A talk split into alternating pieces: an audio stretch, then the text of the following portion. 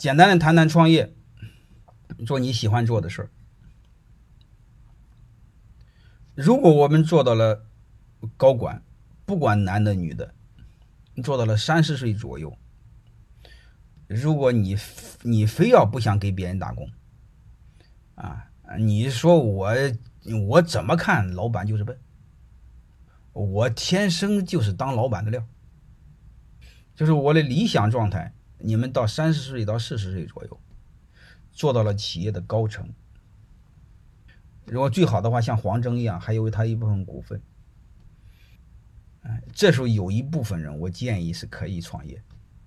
就是你不愿意打工，实在是打难受了啊！我我我我，你说我就是胸有大志，哎，我就是想改变世界，做顶天立地的事可以创业。但并不是说所有人都适合创业，明白吗？创业这个比想象的痛苦。如果从头再来，我真希望做个二股东、三股东，我不愿意做老大。啊，这种这种带来带来的一种压力、那种痛苦、那种孤独，啊，真的很大很大。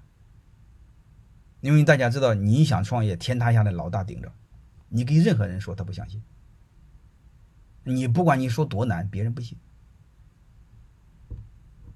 啊，你还多少有点情绪，别人马上记住，私下里马上议论你说你不是东西。嗯，就就和就就和一个父母似的，家里不管有多难，一般都不告诉孩子。啊，这个是非常痛苦，非常痛苦。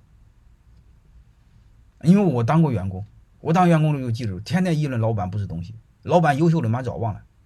嗯，那对员工很好，发个多发钱了，干什么东西，请吃饭了，最多妈记两天，两天之后全忘了。继续骂老板不是个东西，这就是人性！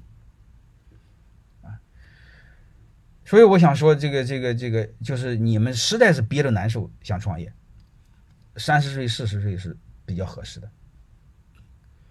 就是如果你们到三十四十，到三十四十的时候，怎么想创业呢？我们顺序不能颠倒了，是因为有项目才能创业。而不是想创业再找项目，我不知道各位能听明白没有？